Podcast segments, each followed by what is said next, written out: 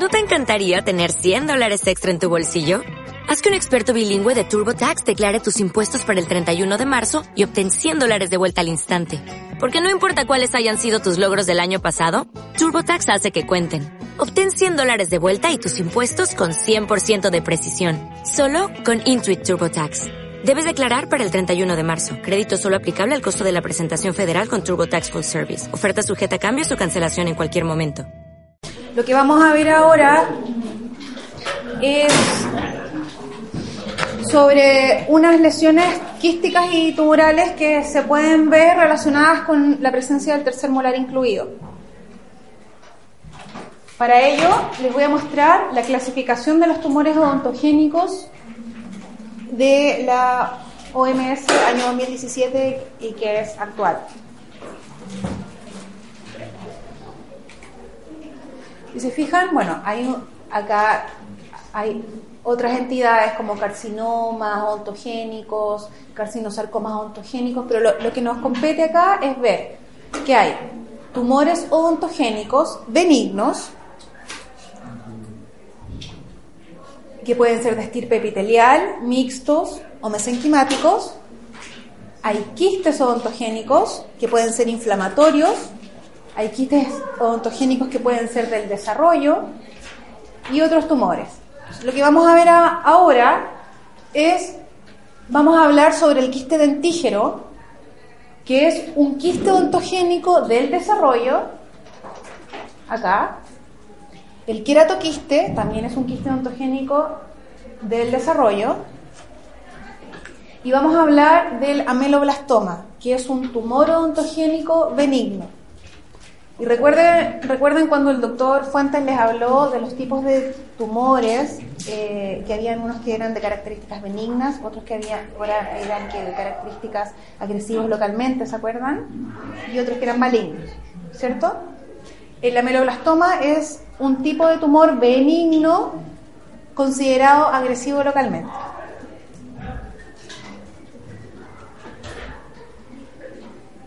¿Por qué se forman estos quistes y tumores odontogénicos? Su nombre lo dice, son odontogénicos, por lo tanto tienen su origen en tejido del desarrollo de los dientes, de la embriología dental.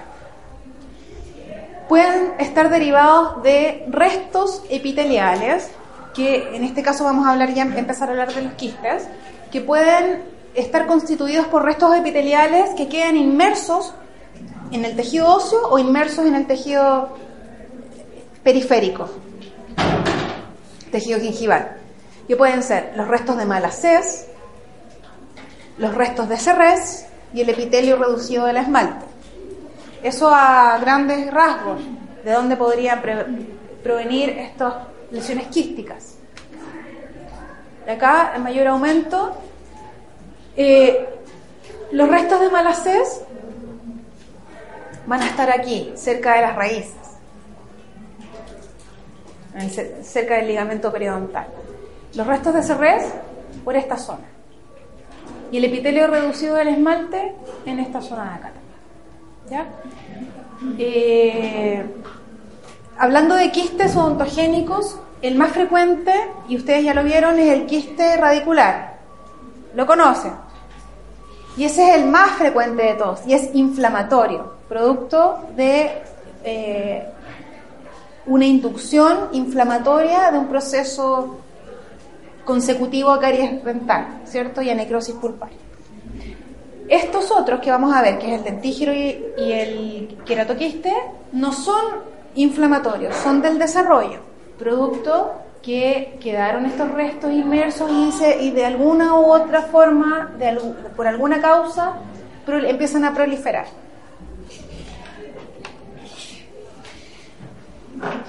Dentro de los quistes, entonces, los más frecuentes son los quistes radiculares, que acá ven que supera el 50%. Después viene el quiste dentígero o quiste folicular,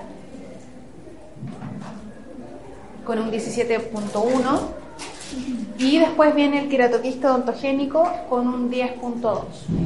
Ahora, si lo vemos en, eh, en Chile, en un estudio que se hizo y que está publicado en esta revista que aparece acá, del año 2007, vemos también que los más frecuentes son los quistes radiculares, con un 50,7%.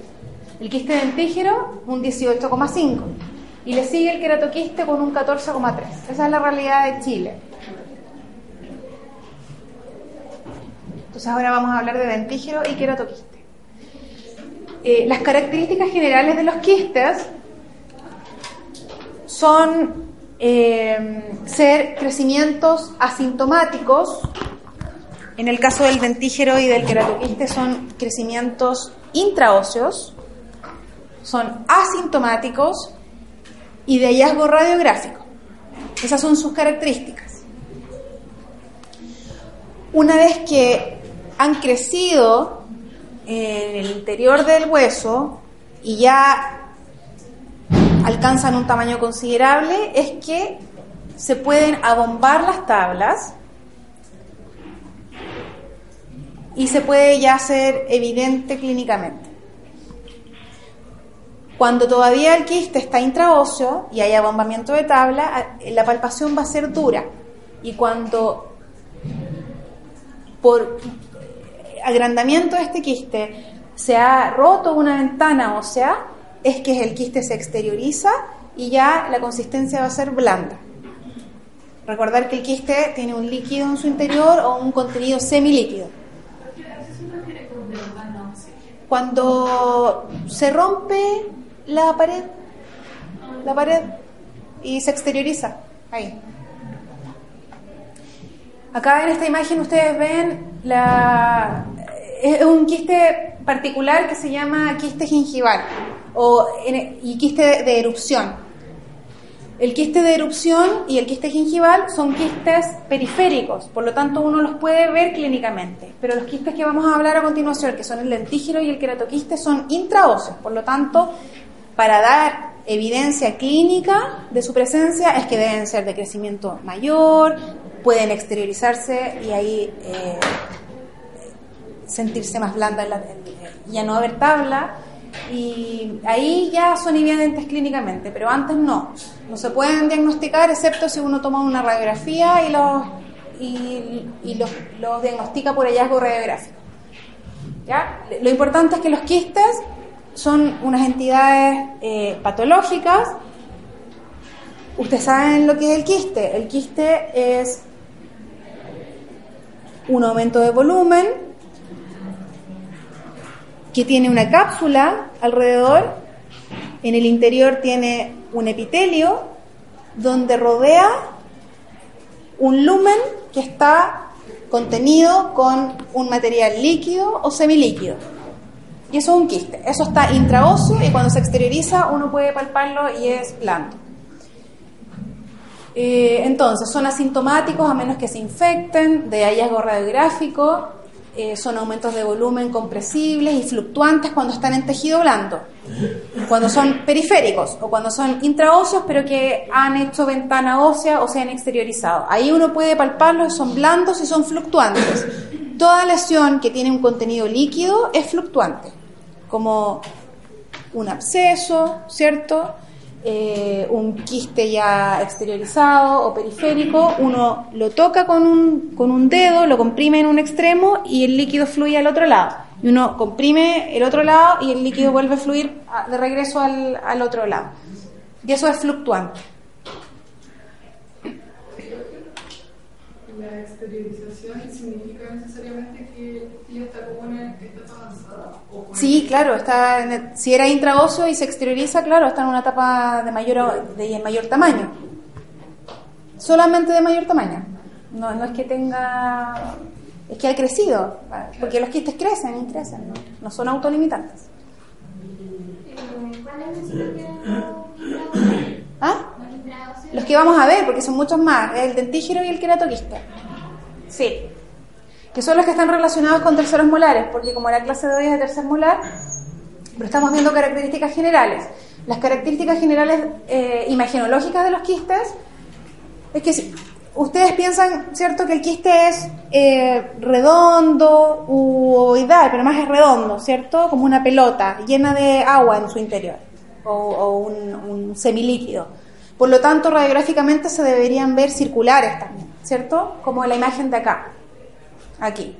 Entonces, cuando uno ve una imagen así, cuyo contenido interno es radiolúcido y está rodeado la mayoría de las veces por esta periferia radiopaca tipo cortical, que uno le llama corticalizado, o sea, y el límite es muy bien definido, ¿cierto? Es que uno le llama una imagen compatible con quiste. Puede haber variantes, como por ejemplo acá, ven una lesión radiolúcida, pero que está sin corticalización. También podría corresponder a un quiste. Lo importante es que tenga los bordes bien definidos, a no ser que, el quiste se infecte. Si el quiste se sobreinfecta, pierde la nitidez de los bordes y se hace mal definido radiográficamente. Pero eso solamente si se sobreinfecta. Pero en general es esta imagen de acá. ¿Ya? Entonces son radiolúcidos, uniloculares, redondos u ovalados, influenciados por estructuras vecinas. ¿Qué quiere decir eso? Si hay un quiste que por inercia va creciendo, ¿cierto? En, sentido eh, hacia afuera y se topa con ciertas estructuras, por ejemplo, dientes, ápices o raíces dentarias u otras estructuras, no va a poder seguir siendo tan ovalado y va a se va a empezar a, hacer tipo festoneado, ¿cierto? Eh, los bordes van a ser bien definidos, uniformes, intactos y escleróticos, esto que llamamos corticalizados, escleróticos, pero no siempre. Pueden expandir el hueso, o sea que vamos a sentir una de las tablas que está bombada.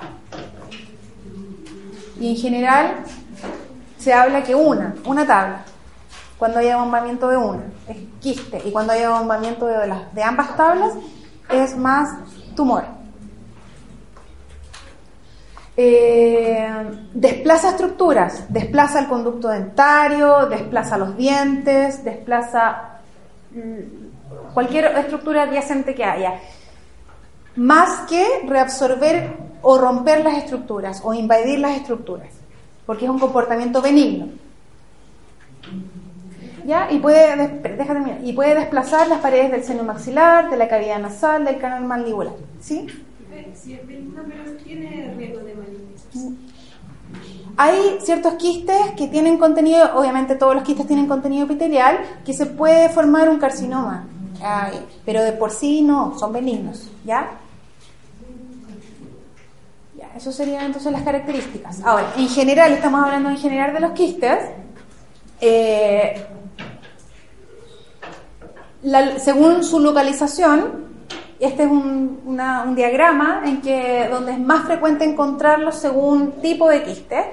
Como vamos a hablar del dentígeno y del queratoquiste, donde está el tercer molar acá, es cierto que el tercer molar está incluido, o sea, está de intraóseo y formado, ¿cierto? Y está con una zona pericoronaria que está ensanchada, ¿cierto? Y dijimos que más de 3 milímetros ya era quiste. Eh, este corresponde a un quiste dentígero, que es aquel quiste que se forma desde la unión amelo-cementaria hacia la corona. Hasta el otro lado, rodea todo el límite amelo-cementario. Eh, generalmente se da relacionado con el tercer molar, eh, pero también puede haber eh, en otro diente que esté incluido. Y el otro que se ve acá, más posterior, en la rama, es el queratoquiste odontogénico, que también se puede dar relacionado con un diente tercer molar.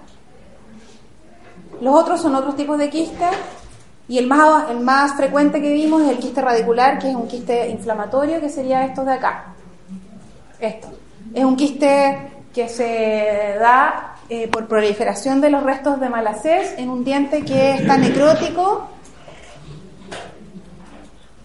y que cuando se extrae el diente hay veces en que puede quedar intraóseo el quiste y permanecer como quiste residual. Este de acá, ¿lo ven? Donde se hizo la extracción está el alveolo y puede quedar como quiste residual. Pero estos son de inflamatorios. Vamos a ver los del desarrollo. El quiste dentígeno entonces es aquel quiste su concepto sería un quiste odontogénico, o sea, derivado de eh, tejido dentario, eh, del desarrollo, ¿cierto? ¿Sí o no? del desarrollo y que se forma clásicamente rodeando la corona de un diente, incluido. ¿Sí? La etiopatogenia serían los restos epiteliales del epitelio reducido del esmalte.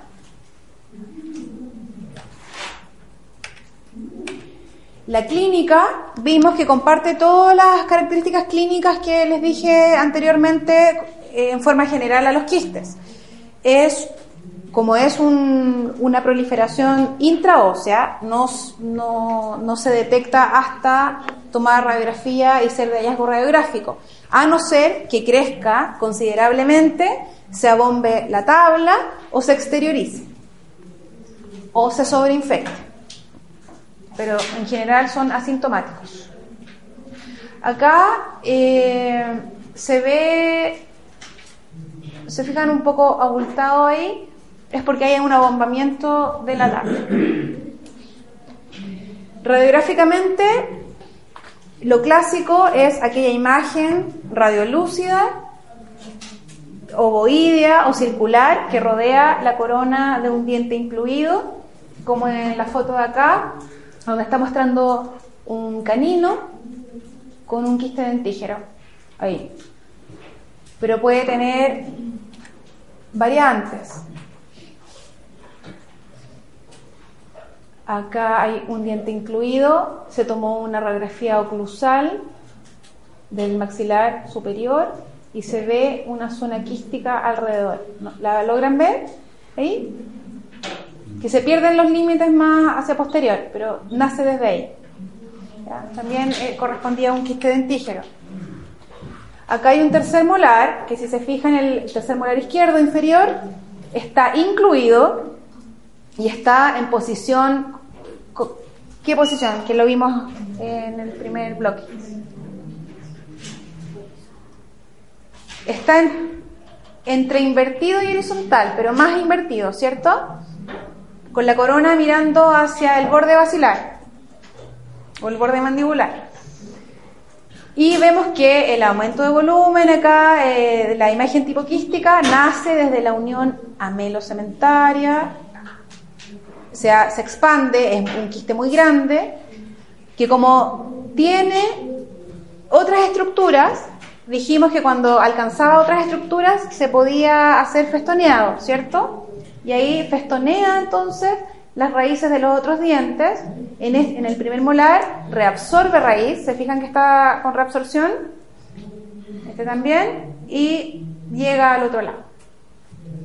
Y eso corresponde también a un quiste dentígero. Tienen diagnósticos diferenciales, que vamos a ver a continuación en queratoquiste, y este podría ser un diagnóstico diferencial de queratoquiste o de una ameloblastoma. Pero esta imagen era de correspondía a un dentígero.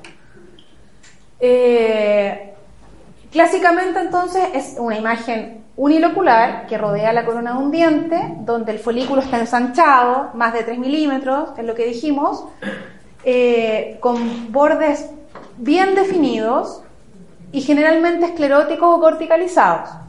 Puede haber variantes. Eh, si se fijan acá hay un tercer molar también con orientación hacia el borde mandibular inferior y donde no vemos clásicamente que rodea totalmente la corona. ¿Se fijan? Ahí como que rodea parcialmente la corona. Acá sí, esta es una tomografía con beam, es una, una imagen, un corte donde se ve el tercer molar horizontal eh, con la orientación de la corona hacia el borde basilar y hacia mesial. Y vemos esta imagen, cuando hablamos de tomografía ya no es radiolúcida, es hipodencia. Y acá la otra imagen del tercer molar que les había mostrado recién, donde hay reabsorción de raíces. Los diagnósticos diferenciales eh, son entonces el queratoquiste, y ameloblastoma de tipo uniquístico, que puede parecer un quiste dentígeno.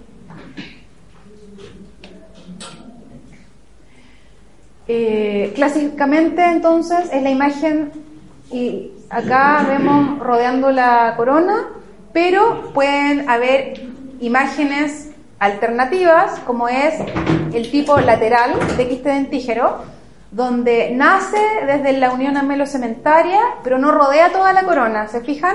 Y se hace hacia un lado nomás del diente, y en este caso lateral hacia, hacia acá. No rodea la parte más alta de la corona.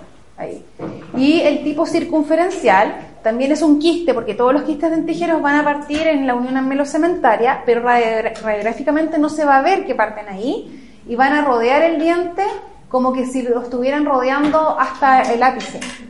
¿ya? Y ese se llama circunferencial, lo rodea por completo. Pareciera que no es dentígero, pero sí es dentígero, porque uno lo ve solo radiográficamente, pero después sacan la pieza, sacan el diente con el quiste y se ve que partía desde el límite cementario y lo rodeaba hacia abajo y hacia arriba. Entonces ese es el circunferencial. Eh, tomografía, acá hay una panorámica, lo mismo.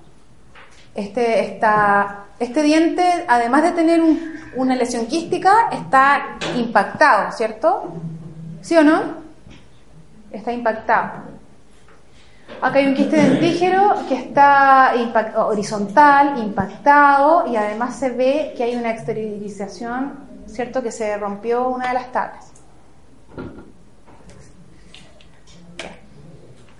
Histológicamente se describe un lumen tapizado por un epitelio escamoso delgadito, una, una zona de tejido conjuntivo más gruesa y una pared eh, conjuntiva donde correspondería a la cápsula es bien delgadita.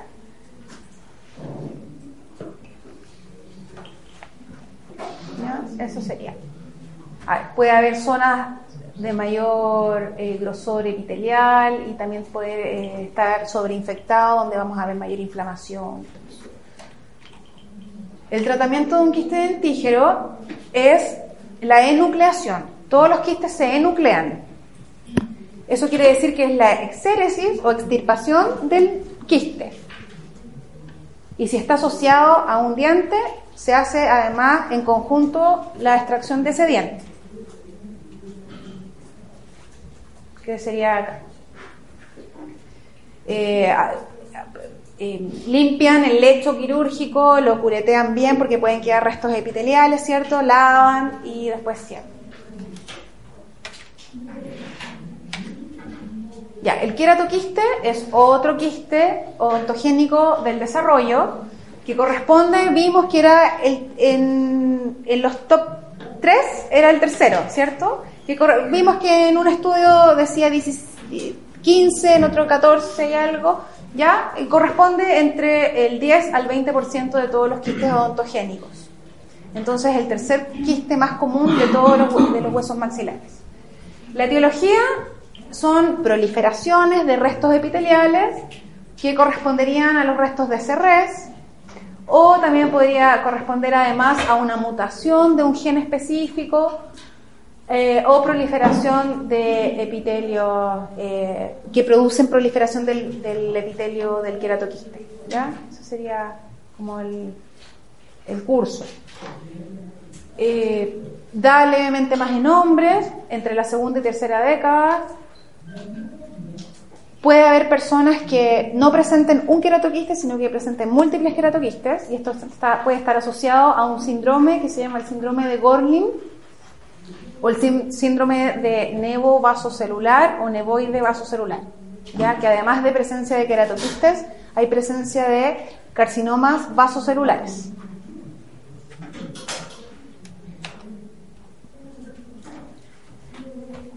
En cuanto a la clínica, mayormente se encuentran en mandíbula, en cuerpo, zona posterior del cuerpo, zonas laterales, zona de molares, y en zona de, ángulo y rama, desde molares hacia atrás, con el 49%. ¿ya? De ahí le siguen zonas posteriores superiores y ahí va eh, disminuyendo eh, hacia las zonas más anteriores. Es un quiste, por lo tanto, también puede desplazar estructuras, eh, y lo característico del queratoquiste es que no abomba la, tabla como el dentígero, sino que se le describe un crecimiento intramedular, que crece por, la medular ósea y se va haciendo camino por la medular, sin evidenciar mayor aumento de volumen en las tablas. ¿Ya? Y es de hallazgo radiográfico. Imagenológicamente, el queratoquiste es una lesión osteolítica, o sea, radiolúcida, ¿cierto? Unilocular o multilocular. El, un lóculo es una imagen circunferencial, ¿cierto? Unilocular corresponde clásicamente lo que vimos en el quiste dentígero, ¿cierto? O un quiste radicular, que es un lóculo. Pero en algunas ocasiones, algunas entidades patológicas pueden formar varios lóculos y se ven multiloculares. Y es el caso del queratoquiste que puede formar dos, tres o más lóculos, ¿ya? Por lo tanto, no se ve esta circunferencia clásica, sino que se ven varias circunferencias unidas. Los límites son bien definidos, corticalizados, festoneados, porque recuerden que va eh, haciéndose camino por dentro del hueso y va eh, festoneando las estructuras por donde pasa. Y eh, podría haber expansión de corticales, pero lo característico es que no. Y podría también estar asociado a algún diente, como dice ahí, con corona dentaria, pero generalmente no, y se pueden ver solos, sin presencia de diente. Algunos casos de queratoquiste donde parten, uno viendo esta imagen no creería que es un queratoquiste, es una imagen radiolúcida ovalada, con un límite mal definido en una zona y bien definido en otra. Acá es una imagen quística alrededor de la corona de un diente incluido, que pareciera ser compatible con un quiste dentígero, ¿cierto? Pero cuando hicieron el estudio histológico correspondía a quiste dentígero y provocaba además reabsorción. Acá hay eh, presencia de un tercer molar que está eh, semi incluido, ¿cierto? Porque está con comunicación hacia la boca y que está con las raíces formadas, que está en posición casi horizontal hacia, con la corona hacia mesial, ¿cierto? Y se ve la presencia de una imagen osteolítica, una lesión radiolúcida u osteolítica que parte desde eh, distal de ese tercer molar hasta el borde basilar, llega hasta mesial del primer molar, festonea las raíces de estos dientes y llega a la corona, ¿cierto? Y fíjense que no provocó reabsorción radicular. Sería eh, una diferencia con el quiste dentígero, que el quiste dentígero mayormente provoca reabsorción radicular de los dientes vecinos, pero este no. Podría provocarlo, pero en más eh, medida no. ¿Mm? Anterior, eh, la derecha ¿Por qué podría ser un dentígero? Porque no podría Ah, porque histológicamente vieron que no era dentígero, pero parece, parecería, parece ser dentígero, ¿cierto? O quiste folicular, inflamatorio también. Por eso son diagnósticos diferenciales. Acá vemos otro quiste, queratoquiste, en relación a un tercer molar que está incluido. Fíjense que está con una corona eh, más o menos eh, de tamaño grande y unas raíces eh, que están cónicas y fusionadas. Y de ahí, desde todo el diente, parte una imagen osteolítica con bordes corticalizados que llega hasta el borde anterior de la rama, llega al segundo molar por mesial, llega al borde basilar y lo recubre, compromete gran parte de la rama del lado derecho. Esto es un quiste, un queratoquiste, que también si uno ve esa imagen sin estudio histológico previo, tendría que pensar en un ameloblastoma uniquístico, en un quiste dentígero también porque vimos que el quiste dentígero además podía ser circunferencial, ¿cierto? Que rodeara todo el diente. Ya, hay un síndrome que está asociado a la presencia de queratoquistes, pero que son queratoquistes múltiples. ¿Se fijan acá? Múltiples lesiones intraóseas acá. ven ahí arriba también, y que se llama síndrome de Gorlin-Goltz o, Gol, o Gorlin o nevo, vasocelular.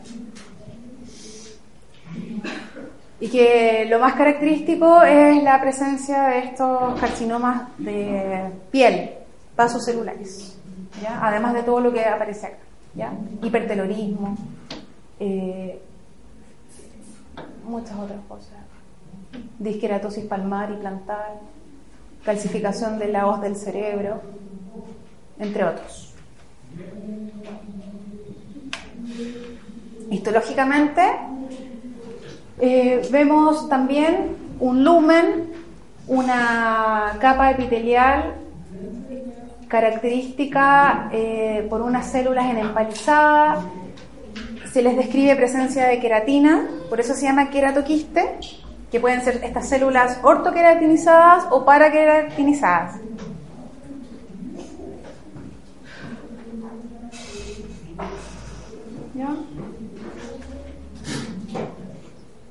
Y cuando lo enuclean, eh, la cápsula es muy friable, eh, se rompe fácilmente, por lo tanto es delgadita. El tratamiento de este quiste es la enucleación, todos los quistes se enuclean, se, se sacan, y además un curetaje, porque como les dije, esa cápsula si fuese gruesa y uno saca totalmente el quiste, no pasa nada, ¿cierto? Se sacó completo. Pero si se rompe como es delgadita, quedan restos ahí. Y es muy probable que queden restos epiteliales del interior del quiste, que si se dejan ahí va a recidivar, o sea, va a aparecer un nuevo quiste a futuro. Por lo tanto, hay que hacer un buen curetaje eh, y también hablan de curetajes eh, físicos y químicos el químico donde usan esta solución de Carnoy. Todavía lo ocupan, ¿cierto? Todavía lo ocupan, sí. Que es un curetaje químico.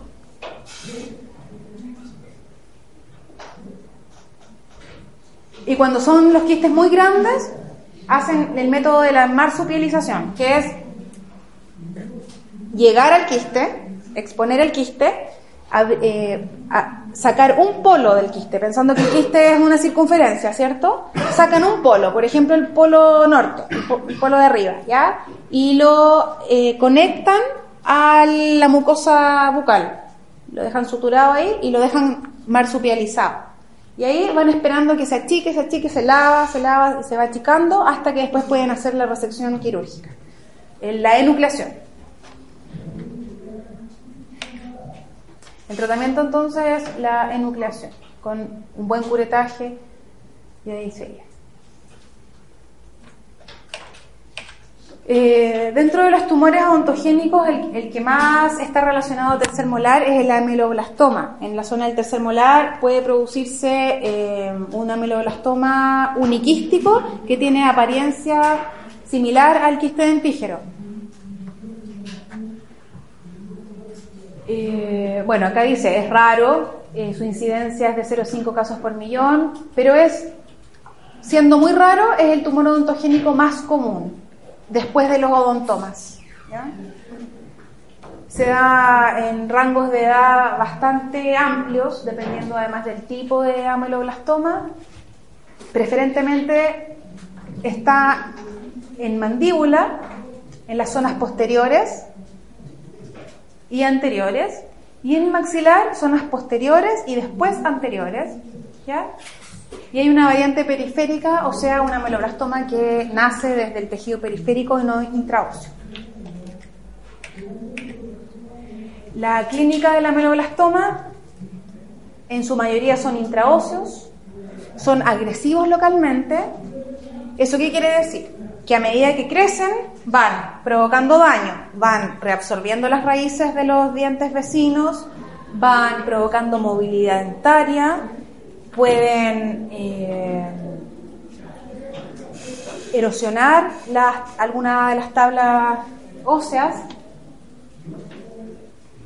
Y al principio son asintomáticos y después cuando ya son muy grandes ya pueden provocar sintomatología, pero son en general asintomáticos.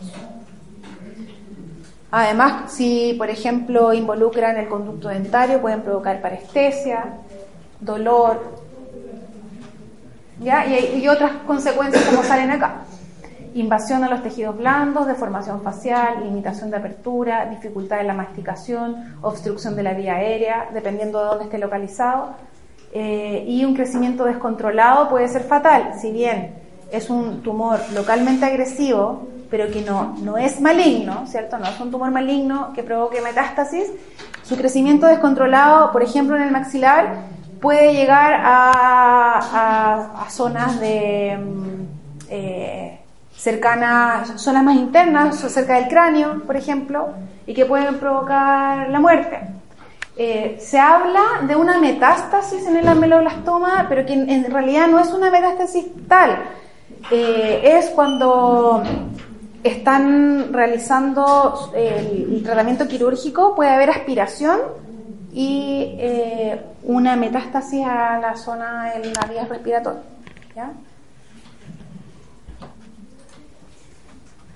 Imaginológicamente es una lesión radiolúcida que clásicamente es multilocular, o sea, se ven varios lóculos juntos. Es una imagen con eh, eh, es como si fueran una circunferencia unida con otra, con otra, y ahí vamos a ver bien la imagen, ¿ya? Que también se le describe como pompas de jamón o panal de abeja. Eh, pero menos frecuente es la imagen única o unilocular y que podría confundirse con el quiste dentígero que les dije yo en relación al tercer molar. Cuando se trata de tumor, vemos expansión de ambas tablas en vez de clásicamente una tabla en quistes. Y eh, como es localmente agresivo, vamos a ver reabsorción dentaria y también asociación con dientes no erupcionados. Acá vemos imágenes, son distintos tipos de amaloblastomas, pero si se fijan acá, vemos esta como semicircunferencia unida con esta y con esa. Esto se llama que es multilocular. ¿ya? No es una imagen como que si fuese una lesión uniquística, sino que vemos distintos lóculos y los vemos tabicados por dentro. ¿Se fijan? Que fuesen así unos tabiques. Por eso también se llamaba en panal de abejas, aunque el panal de abejas es un poco más ordenado. O también en pompas de jabón. Las mismas pompas que uno hace, la, estas... Eh, típico de los niños juegan con las con las burbujas y todo eso, ya, cuando se unen, ¿cierto? Generan esta imagen como del Mickey Mouse que digo yo, ¿cierto? Que vienen ah, con las orejitas, la cabecita. Ese es el eh, pompas de jabón. Eh, en zonas anteriores podría haber algún ameloblastoma desmoplásico, pero que se ve distinto, se ve como una imagen de lesiones fibrosas, que eso no, no, corresponde que lo pasemos ahora.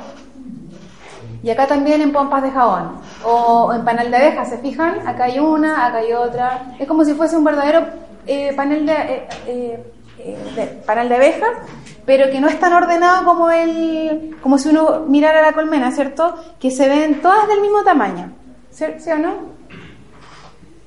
Ya. Y ahí, bueno, produce reabsorción dentaria, produce compromiso de las corticales del, del canal mandibular, y todo lo que es agresividad local. El tipo periférico, hay un tipo de ameloblastoma periférico que se da personas más de mayor edad, pero tampoco corresponde que lo hablemos. Histológicamente corresponden a eh, un epitelio muy similar a lo que se vería del epitelio del órgano del esmalte aquí y se ven estas células columnares, ¿se fijan ahí? Columnares, columnares, eh, que se ven hipercromáticas con el núcleo muy marcado y con la, sobre todo lo más importante, con la polaridad invertida del núcleo. Y ahí lo pueden diagnosticar. Y hay otros tipos de ameloblastoma que tampoco se lo tienen que saber, pero son tipos histológicos. Y el tratamiento del ameloblastoma es la resección en bloque.